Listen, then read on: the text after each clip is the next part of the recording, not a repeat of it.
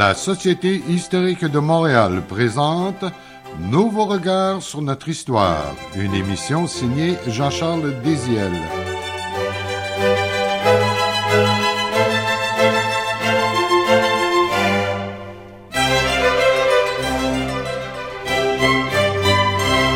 Madame, Monsieur, bonjour et bienvenue à ce rendez-vous hebdomadaire avec notre histoire et nos racines sur les ondes de Radio VM. Au microphone, pour vous accompagner, Éric Lebel. Aujourd'hui, nous vous proposons deux sujets. Tout d'abord, l'étrange destin d'Alfred Bessette et Lorraine Casa, femme de prière et femme d'action, un entretien de Guy Laperrière avec l'historienne sociologue Françoise de Roy-Pinot. Et en deuxième partie, à l'occasion du 400e anniversaire de naissance de Marguerite Bourgeois, le 17 avril prochain, un retour sur sa vie et son œuvre.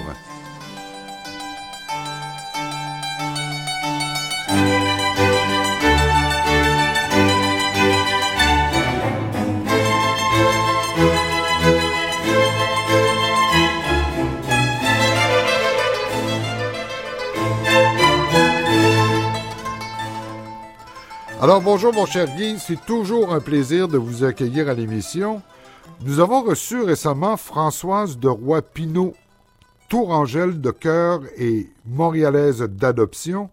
Elle nous a entretenu en particulier de sa grande passion pour Marie de l'Incarnation et d'autres pionnières de la Nouvelle-France dont elle a écrit la biographie. Alors, de quoi donc allez-vous parler aujourd'hui? Alors aujourd'hui, Eric, si je reprends votre expression habituelle, je dirais deux sujets. En fait, nous allons parler de deux autres personnages du 20e siècle cette fois, bien différents l'un de l'autre, puisqu'il s'agit dans un premier temps du célèbre frère André, puis, dans un deuxième temps, de Lorraine Casa, sœur de la congrégation de Notre-Dame, bien connue de plusieurs de nos auditeurs. Bon, alors, puisqu'il faut commencer ces deux sujets, allons-y avec le frère André.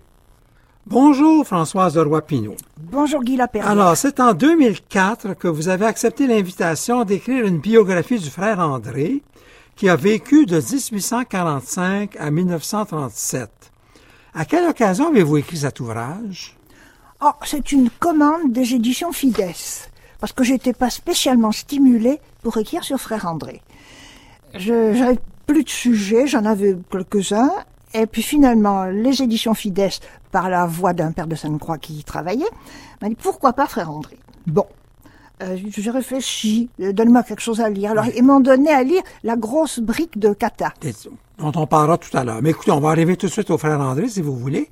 Étrange destin que celui-là, qui est un homme modeste, qui a eu toute la misère du monde, même à se faire admettre chez les frères de Sainte-Croix en 1870, et qui sera portier au Collège Notre-Dame.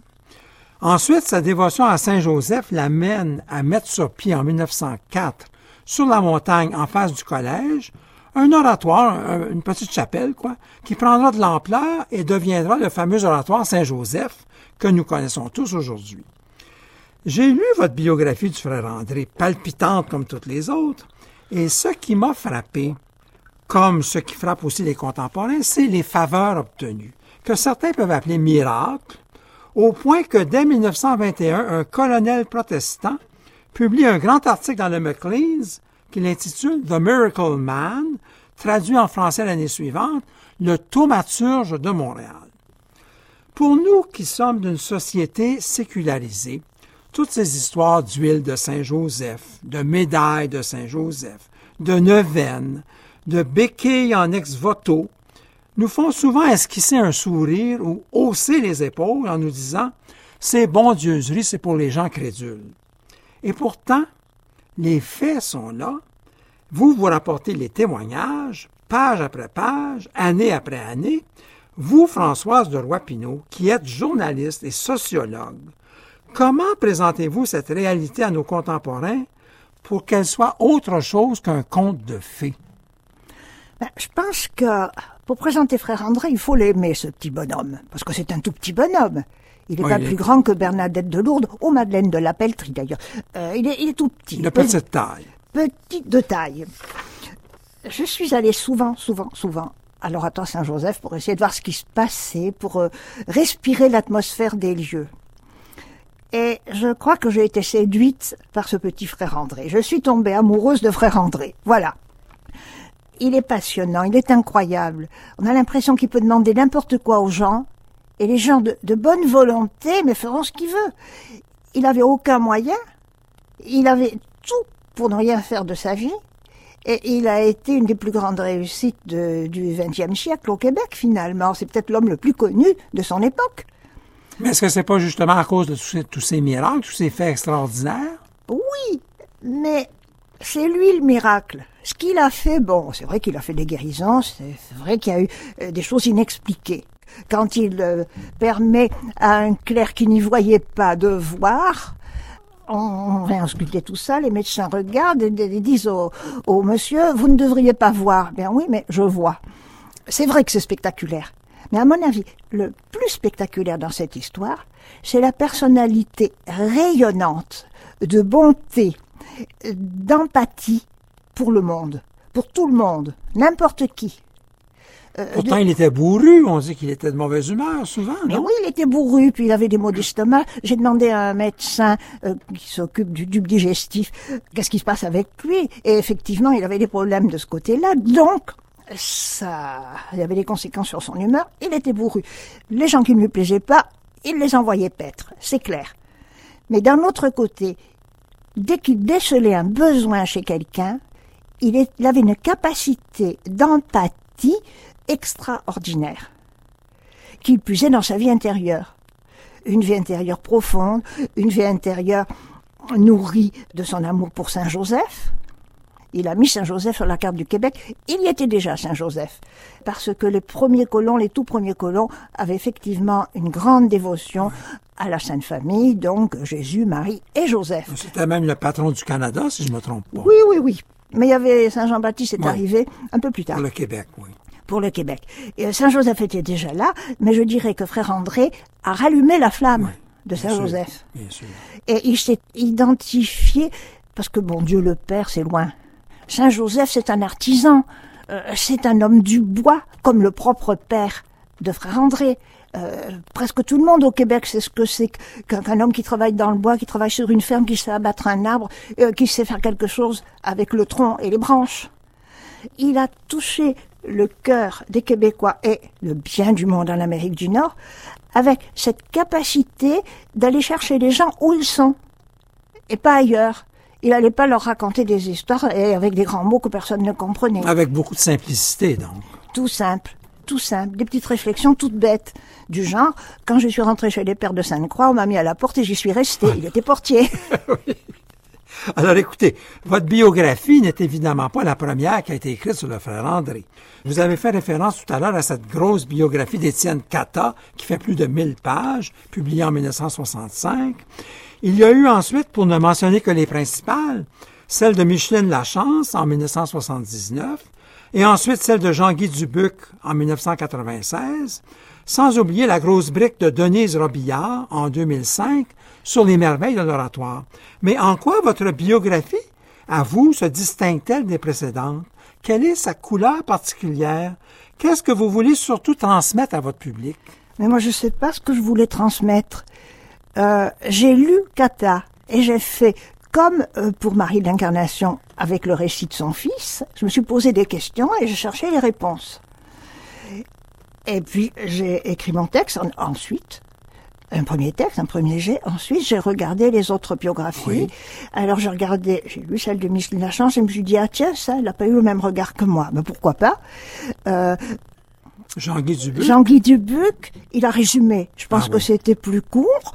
Alors c'est un point de vue, plutôt un point de vue de Claire. Moi, c'est un Ah point de vue de femme et de laïque. D'accord. En fait, c'est un monument, frère André, comme tous les grands saints. Euh, donc il y a tant de manières de regarder euh, les monuments. Et je crois que bon, ben moi j'ai regardé de mon point de vue, mais j'ai pas voulu faire quelque chose de différent. Euh, J'ai juste exprimé ce que je ressentais par rapport à son parcours. Voilà. Merci bien. Alors, Guy Laperrière s'entretient avec Françoise de Roy-Pinault, auteur d'une biographie du frère André, publiée d'abord en 2004 à l'occasion du centenaire de la fondation de l'Oratoire Saint-Joseph, sous le titre L'étrange destin d'Alfred Bessette. Une deuxième édition a été publiée en 2010 à l'approche de la canonisation du frère André cette année-là, avec comme nouveau titre Frère André, un saint parmi nous. Pour moi, le frère André, c'était tout simplement un religieux, un confrère, toujours aimable, toujours souriant, plein de délicatesse. Moi, je, l'ai connu, évidemment, très peu durant son stage au Collège Notre-Dame. J'étais trop jeune. Mais quand je l'ai connu à l'oratoire, là, j'ai été frappé par la joie qui rayonnait de toute sa figure et par le soin qu'il avait à nous rendre service. Je lui disais, mes frères André, quand on est ensemble, tous les religieux, il me semble que vous pourriez nous dire tellement de choses que vous avez connues dans votre vie. Vous savez, vous êtes tous des théologiens, moi j'ai bien plus à apprendre de vous qu'à vous renseigner. Alors, il était donc très modeste, il avait conscience que lui-même était appelé plutôt avec un peuple moyen et il le faisait en toute humilité. Il se levait un peu avant 5 heures. C'était le lever général à 5 heures, mais lui était déjà debout avant. Et quand j'avais ma chambre tout près de lui, je remarquais à quelle heure il se levait et à quelle heure il se couchait. Alors, le soir, il disait son chapelet, il égrenait son chapelet et son lit, c'était un lit de fer, alors les grains frappaient, puis j'entendais cela. Un jour, je lui ai dit, frère André, vous ne trouvez pas qu'à votre âge, euh, rendu à 10h30, 11h, vous seriez bien mieux de vous endormir, puis le bon Dieu serait content de votre sommeil. Il m'a répondu, ses yeux tout grands ouverts, vous ne savez pas ce que les gens ont besoin de prière. Alors je me suis dit, il est plus savant que moi là-dedans. Et alors, c'est évident qu'il prenait un sommeil suffisant, mais peu d'heures de sommeil.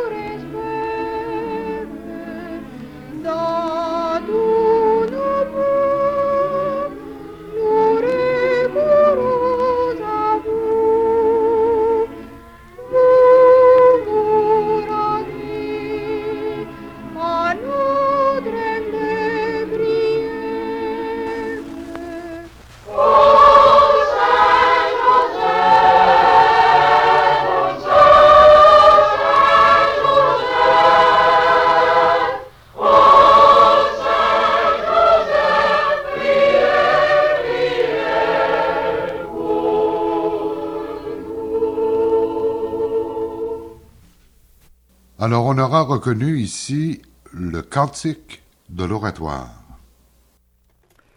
Alors, rebonjour Françoise de Roy-Pinot.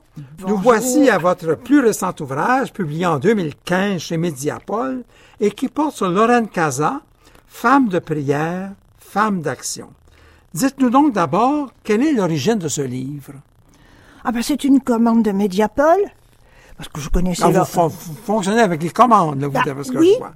Oui, Avis à ceux qui veulent des bons livres.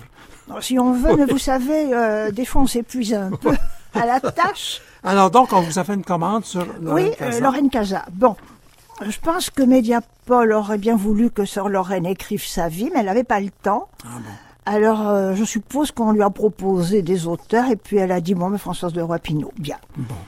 De toute évidence, il ne s'agit pas d'un livre comme les précédents, ne serait-ce que parce que Lorraine Casa, justement, est encore vivante et bien vivante. Plutôt que d'une biographie, vous parlez ici d'un récit de vie. Expliquez-nous donc comment vous avez procédé pour l'écrire. Évidemment, vous avez lu ses écrits, mais j'ai vu également que vous avez interrogé plusieurs personnes qui ont vécu avec elle. Vous a-t-elle elle-même raconté sa vie? Ah mais oui, ah mais oui, c'est vraiment un récit de vie parce que elle parlait, moi j'écoutais. Ah bon, des enregistrements que vous avez faits? euh, On a enregistré, Des conversations? on a enregistré, Oui. mais j'ai surtout pris beaucoup de notes. Oui. Et ça m'a permis, avec mes notes, d'écrire. Et puis, bon, je lui ai montré, pour certains détails, il y avait besoin de savoir, parce que j'avais pu mal comprendre.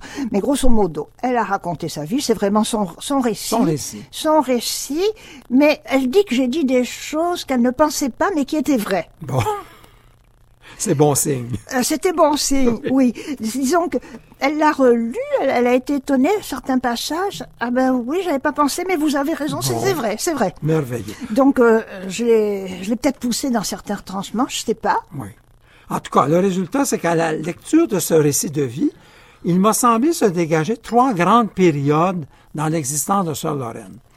D'abord, comme plusieurs sœurs de la congrégation de Notre-Dame, elle a été enseignante de 1958 à 1966, notamment au collège Regina Assumpta. Elle était professeure de mathématiques.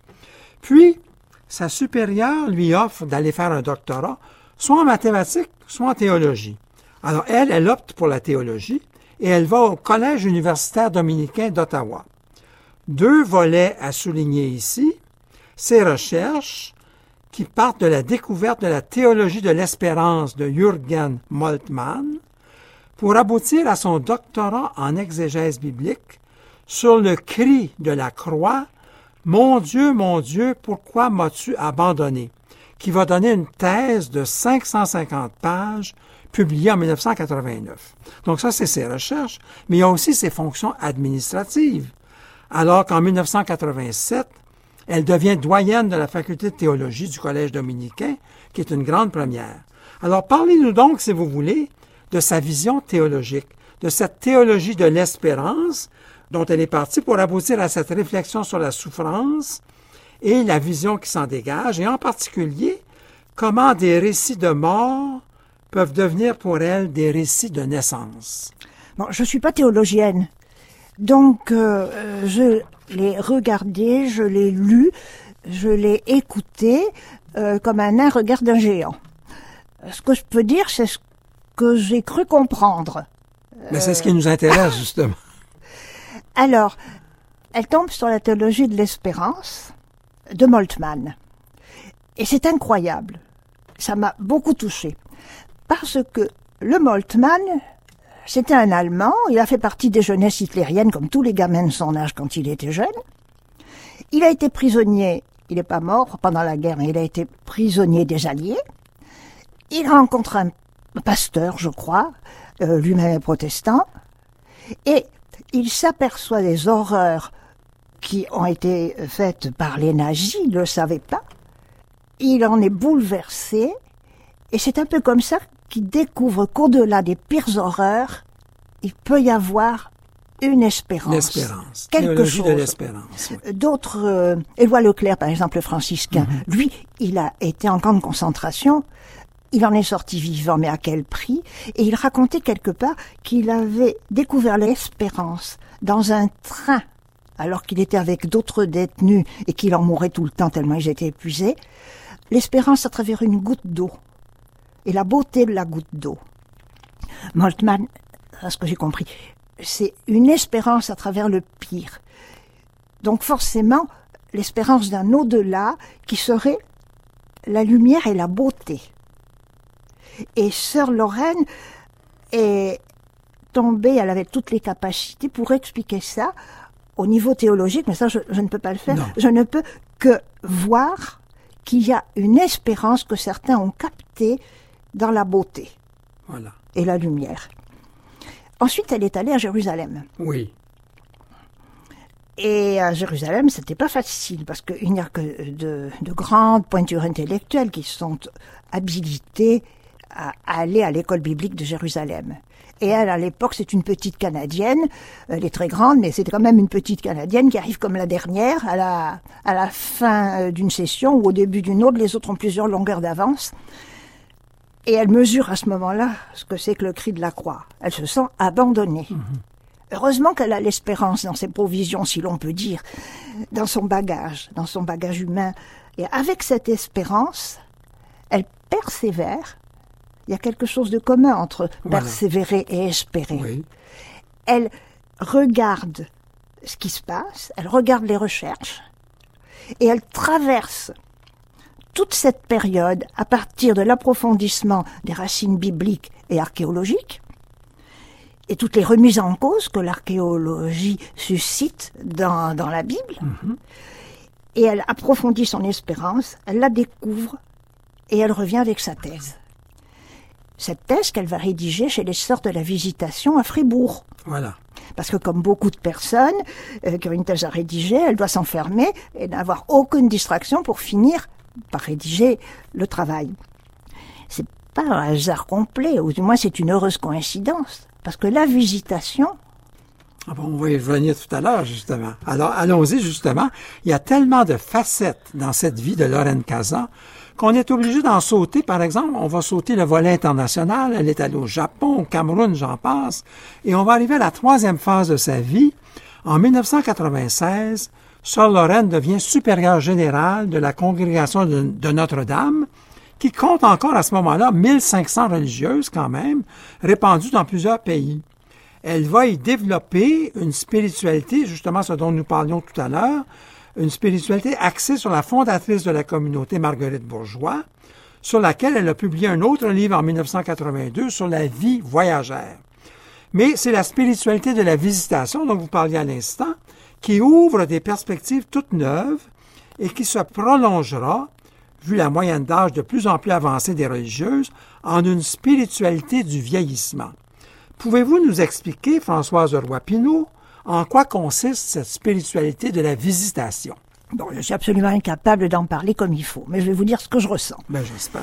Alors, à ce que j'ai compris, la visitation, au départ, c'est un petit bout de l'évangile euh, de Saint Luc, si je me trompe pas. Oui, oui. Euh, Marie, qui toute jeune, euh, qui a 15 ans peut-être, qui est enceinte, apprend que sa cousine Élisabeth, qui est plus âgée et qui n'avait pas d'enfant, est enceinte elle aussi et va avoir un enfant. Alors, la petite Marie de Nazareth se dépêche d'aller voir sa cousine euh, du côté de Jérusalem, je ne sais plus où exactement. Bon, la visitation, c'est une visite. La jeune femme va enceinte, va rencontrer la vieille femme enceinte. Bon, c'est une, c'est une impulsion, c'est une idée, on suppose que le milieu l'accompagne, etc. Euh, c'est normal aussi qu'une jeune femme aille aider à accoucher à ce moment-là. Donc, la visitation, c'est deux personnes qui ne devraient pas être enceintes, qui le sont, l'une allant rendre service à l'autre, et la plus âgée reconnaissant dans la petite jeune euh, celle qu'on attendait depuis le tout début de l'Ancien Testament. Alors c'est une spiritualité de sortir de chez soi pour aller rendre service ailleurs. C'est une spiritualité d'entraide familiale et d'entraide intergénérationnelle. C'est une spiritualité enracinée dans le quotidien. Et est-ce qu'il y a un lien avec l'éducation qui est la mission de la congrégation Notre-Dame? sans doute. Mais il y a sûrement un lien entre la mission aujourd'hui, Aujourd'hui surtout. aujourd'hui je dirais de tout le monde, dès qu'on en a terminé avec sa vie professionnelle, avec les obligations de la vie professionnelle, avec les obligations de l'éducation des enfants, il y a un lien entre le sortir de chez soi pour voir où on a besoin, où est le service à rendre. Voilà. On peut très bien le rendre chez soi, mais en regardant aussi ailleurs. Et ce qu'on peut faire chez soi pour ailleurs, on peut aussi se déplacer. Alors, ce qui est incroyable chez les sœurs de la congrégation de Notre-Dame, c'est qu'elles rendent d'immenses services un peu partout dans la société. Et c'est ça que Sir Lorraine Casa a voulu donner à ça une espèce de structure spirituelle pour euh, stimuler, Oui. orienter les sœurs. Oui, mais ça tombait bien. Voilà. Ça tombait bien parce qu'elles elles font, elles font beaucoup de choses.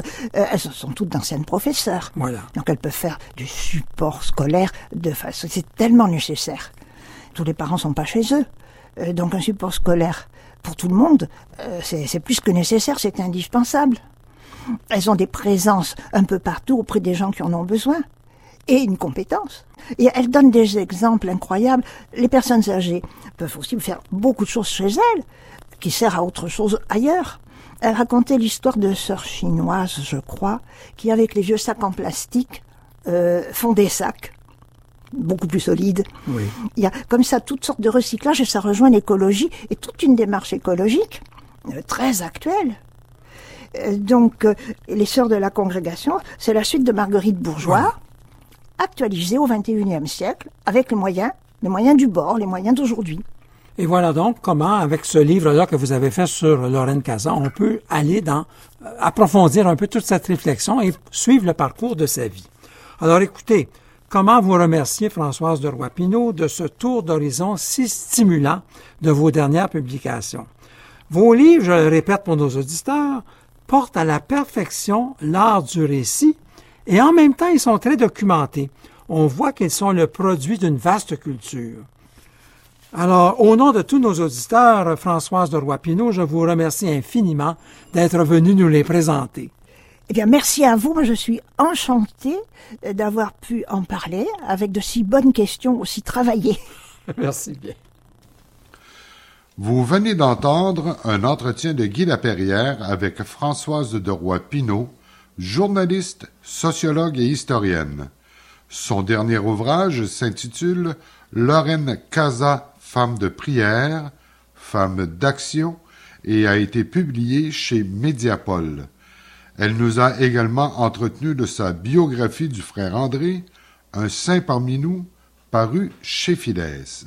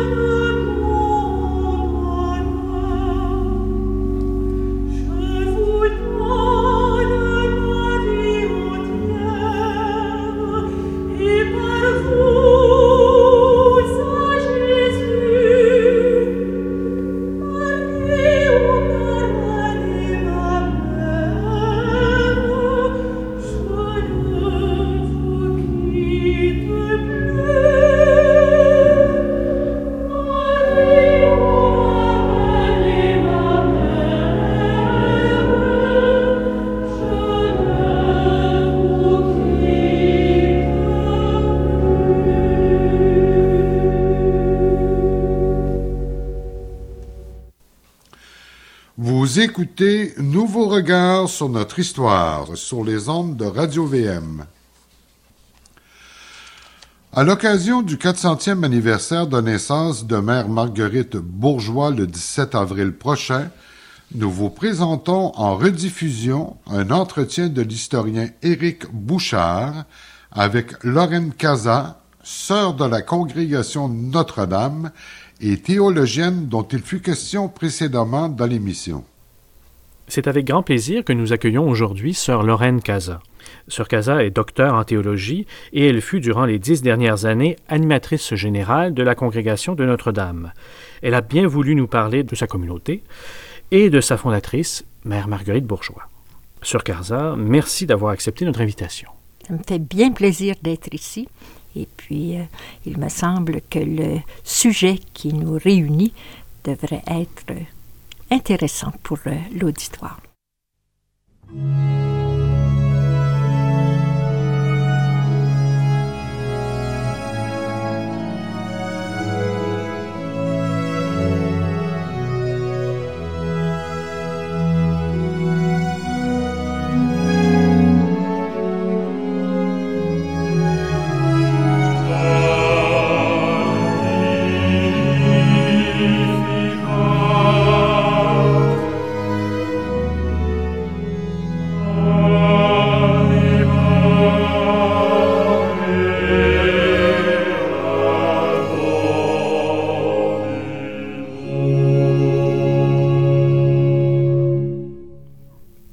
Congrégation de Notre-Dame, euh, c'est une communauté d'éducatrices qui a été fondée par Sainte Marguerite Bourgeois. Marguerite Bourgeois, elle a fait partie de ce qu'on a appelé dans les débuts de Montréal la folle entreprise. Vous savez que c'était très difficile pour euh, les Européens qui arrivaient à ce qu'on appelait, ce qu'on a appelé au début Ville-Marie, de penser pouvoir vivre avec une certaine sécurité à Montréal. Et puis, on avait cru devoir abandonner le projet. Et puis, on a dit quand même, faisons un dernier effort. Et en 1653, M. de Maisonneuve est revenu à Montréal avec, euh, on appelait ça l'année des 100, parce qu'il avait ramené 100 nouveaux colons. Et puis, Marguerite Bourgeois a fait partie de cette expédition-là. Puis, si elle avait été recrutée par M. de Maisonneuve à Troyes, qui était sa ville natale en France, c'était parce qu'il voulait une personne capable d'éduquer les enfants quand il y aurait des enfants à éduquer. Et puis, euh, les enfants mouraient en bas âge, disons-nous. Alors, euh, c'est seulement en 58, 57 euh, ou 58, les gens euh, ne sont pas tous du même avis là-dessus, que M. de Maisonneuve a donné à Marguerite Bourgeois une étable pour ouvrir la première école. Vous imaginez qu'une femme comme Marguerite Bourgeois, qui avait une foi très profonde, D'avoir comme première école une étable, c'était un très beau symbole pour elle. Ben oui, c'est, c'est la nativité. C'est ça. Elle a certainement été très euh, touchée de ce geste-là de M. de Maisonneuve, oui. Je crois qu'on pouvait voir la maquette de cette, de cette étable à la maison mère de la congrégation. Je crois même l'avoir vue à la grande bibliothèque euh, dans le cadre d'une exposition sur les manuels scolaires. Vous comprenez que c'est quelque chose qui nous est très cher. Pour nous, ça nous rappelle que les choses les plus grandes peuvent commencer très humblement. Moi, ce que je retiens toujours de ça, puis de beaucoup d'autres choses, c'est que il faut être attentif, attentive au grain mis en terre. Et puis déjà, il me semble qu'un regard d'espérance, c'est le regard qui est capable de deviner déjà dans le grain mis en terre l'arbre qui pourrait en sortir. Puis alors, si on revient à la congrégation de Notre-Dame, ben, ça a commencé extrêmement humblement. C'est-à-dire que, d'abord, Marguerite Bourgeois est venue ici seule. Et puis, vous savez que son directeur de conscience, son, directeur spirituel, je devrais dire, en France, lui avait dit, vous avez essayé de fonder une communauté en France, et puis vos compagnes vous ont laissé, une est morte, puis l'autre s'est mariée. Maintenant, peut-être qu'il vous sera donné de faire votre projet, de réaliser votre projet à Montréal. Et puis, Marguerite Bourgeois avait répliqué à ce moment-là, ben vraiment, seule, je vois pas comment je pourrais faire communauté. Puis il avait rétorqué, vous, votre ange gardien et le mien, ça fera communauté. Bon. Alors, elle est partie avec cela. Maintenant, à son premier voyage, quand elle est retournée en France, pensez que cette femme-là a traversé l'océan dans des conditions extrêmement pénibles qui étaient celles de cette époque-là, sept fois. Alors, quand elle est retournée la première fois, elle a ramené quatre compagnes, je crois. Alors, c'est avec euh, les compagnes qu'elle ramenait d'abord, au moins dans les deux premiers voyages, qu'elle a commencé à constituer le groupe qui est devenu la congrégation de Notre-Dame. Et maintenant, vous savez, quand on, on pense maintenant que au cours des générations, c'est de l'ordre de plus de 5000 femmes qui ont été euh, des filles spirituelles de Marguerite Bourgeois. À l'heure actuelle, nous sommes euh, un peu moins de 1300. Nous sommes dans huit pays différents, mais ce serait certainement une grande surprise pour Marguerite Bourgeois de penser que ce qu'elle a commencé en 1653, ça deviendrait ce que nous connaissons maintenant. Et puis même avec euh, la période qu'on pourrait dire difficile pour la vie religieuse à l'heure actuelle, on a également dans la congrégation, c'est-à-dire rattaché à nous, plus de 900 personnes associées dans les différents pays où nous sommes, qui euh, partagent le charisme qui nous fait vivre. Là. Puis le charisme qui nous fait vivre, c'est, c'est d'essayer d'aider les gens à être debout. Et puis, alors, on l'a fait pendant des générations, surtout dans les écoles, et présentement, on le fait encore dans certains pays, surtout dans les écoles. Je pense au Japon, par exemple, où on a deux très grosses écoles aux États-Unis où on a plusieurs écoles. Ici encore peu, mais d'importantes institutions. Ici même à Montréal, Villa Maria, Regina Assumpta, le Collège Marianapolis, mais également dans toutes sortes d'autres formes d'éducation parce que les besoins se sont tellement diversifiés, la société est devenue tellement complexe qu'il y a toutes sortes de services de la vie qui sont nécessaires de donner. On peut penser par exemple aux personnes immigrantes, aux personnes qui ont des problèmes euh, d'alcool, de drogue, de jeux compulsifs. De dépendance. Oui, de dépendance. On peut parler des enfants de la rue, de gens qui ont besoin d'aide après l'école, des femmes qui ont besoin d'être soutenues. Être debout, Sœur Casa, qu'est-ce que c'est pour vous? Qu'est-ce que ça signifie?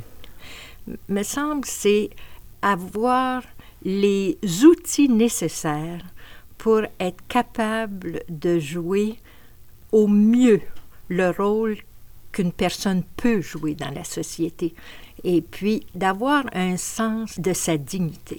Je pense que ça, ça, revient dans tous nos textes présentement, puis c'est pas juste dans nos textes, je pense que c'est ce que les gens essaient de vivre.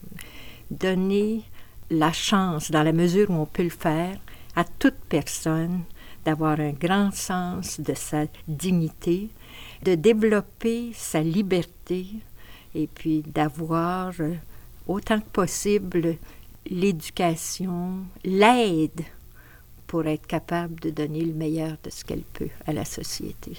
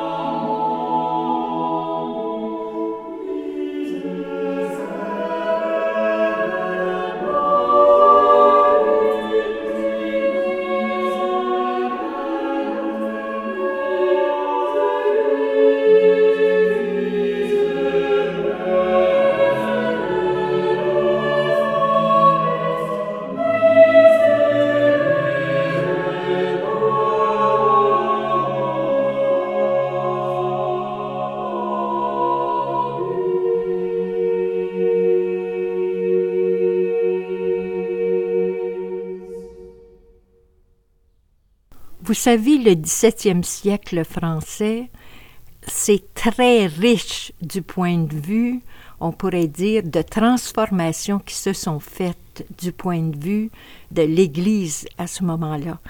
On a parlé plus particulièrement de ce qu'on appelle, puis je le mets entre guillemets, l'école française de spiritualité.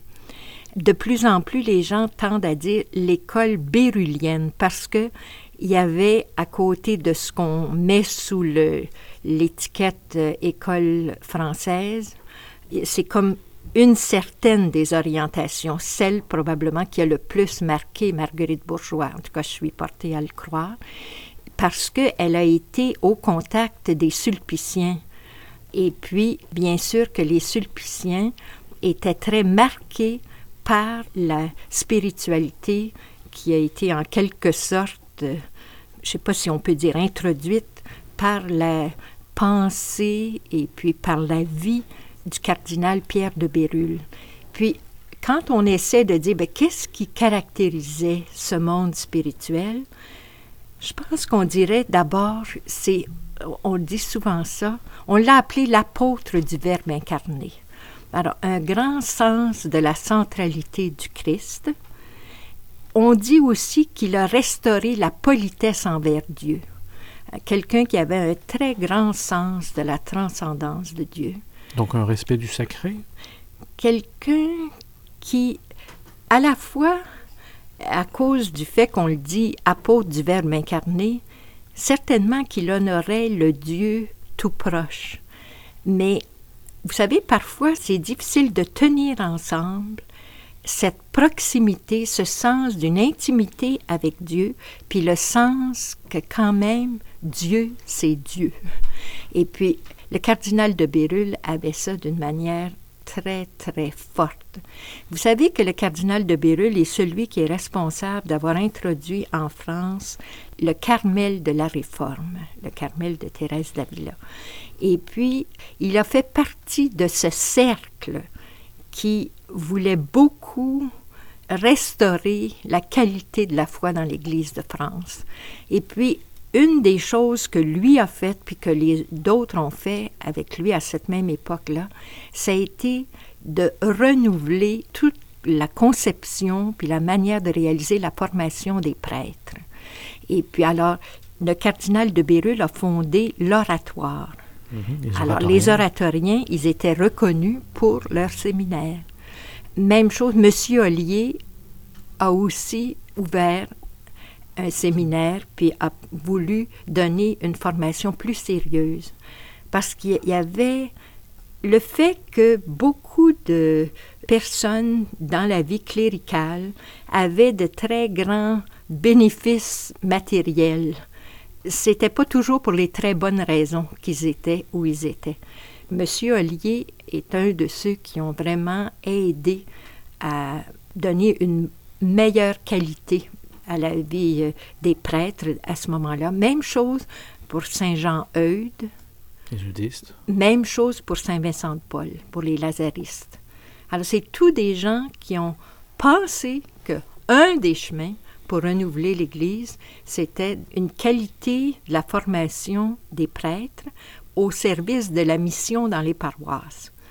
On disait, par exemple, ben, certaines gens, s'ils vous regardent vivre, ils ne pourront pas penser que c'est sérieux, votre prédication. Alors, vous savez, il y, a, il y, a, eu comme un mouvement, un grand réveil à ce moment-là en France. Et puis, on disait à ce moment-là que la France était un des pays qui avait pris le plus de temps à prendre au sérieux les réformes qui étaient demandées par le Concile de Trente. Le 30. Mais toute cette école de spiritualité a pris ça très, très au sérieux. Maintenant, moi, je voudrais dire que parmi les choses qui ont certainement beaucoup marqué Marguerite Bourgeois, dans euh, cet esprit-là, c'est le sens de ce qui naît, l'importance de soigner ce qui naît. Par exemple, voyez-vous, nous, notre image inspiratrice pour toute la vie de la congrégation, on est des éducatrices. Ça aurait bien pu être les apôtres allant enseigner les foules. Notre image fondatrice, c'est le récit de la visitation. Marie, enceinte de Jésus, qui s'en va visiter sa cousine Élisabeth, enceinte de Jean-Baptiste. Dans la perspective de Bérulle, c'est dire, pensez-y, la première mission de Jésus en la terre, ça a été cette visite-là. Il l'a fait quand? Alors qu'il était dans le sein de sa mère. Il est allé visiter qui? Un enfant dans le sein de sa mère. Vous savez, c'est, derrière ça, il y a l'idée, il n'y a rien de trop petit. Ça dépend ce qu'on fait avec. C'est la, la même euh, attention qu'on doit donner au plus petit enfant. Puis vous comprenez, là, Marguerite Bourgeois, elle avait à éduquer les enfants, les tout premiers enfants de Ville-Marie. Mais il me semble que tout ce qu'elle nous dit me prouve que pour elle, chaque enfant vaut le sang de Jésus-Christ et doit être traité comme tel. Puis aussi, moi, ce que j'ai appris de la visitation, peut-être que Mère Bourgeois aurait moins développé ça parce que dans la culture de son temps, c'était peut-être moins développé. C'est le sens de la mutualité. C'est-à-dire que tu rencontres une personne, tu crois et tu espères lui apporter quelque chose, mais la seule attitude vraie, c'est l'attitude qui te fait convaincu que cette personne-là a quelque chose à t'apporter. Alors c'est cette idée que tout enseigné est un enseignant, puis que tout enfant a quelque chose à m'apprendre. à apprendre à, son, à ses éducateurs. Mais vous savez, un autre fait de la vie de Mère Bourgeois, c'est que elle est morte à 80 ans le 12 janvier 1700. Elle était en bonne santé, ce qui est assez étonnant pour une femme à ce moment-là, parce que l'espérance de vie n'était pas si forte que ça. Et puis, une des sœurs, qui était la responsable du noviciat, Catherine Charlie, était mourante. Tout à coup, elle est devenue malade, mais gravement malade, puis on pensait qu'elle devait mourir. Et puis, Mère Bourgeois, à ce moment-là, a prié, demandant à Dieu de la prendre, elle, qui ne pouvait plus rendre service à la communauté, disait-elle, alors que cette sœur était si euh, nécessaire. Ce qu'on dit, ce que l'histoire dit, c'est que ce soir-là, qui était le 1er janvier 1700, Mère Bourgeois est tombée malade et elle est morte le 12, puis la sœur a repris euh, vie. Maintenant, c'est ce que on nous dit. Mais je trouve quelque chose de très, très beau dans ça aussi. Ça veut dire que c'est toute une vie livrée pour les autres. C'est ça, c'est un don de soi complet jusqu'à la fin. Elle est née un vendredi saint, puis elle a été fidèle à l'esprit du mystère pascal, je pense, jusqu'à la fin. Il me semble que ça exprime qu'une personne a une confiance inconditionnelle en Dieu. Mais ce qui ne veut pas dire que c'est sans souffrance, parce que ça a été des mois très, très souffrants.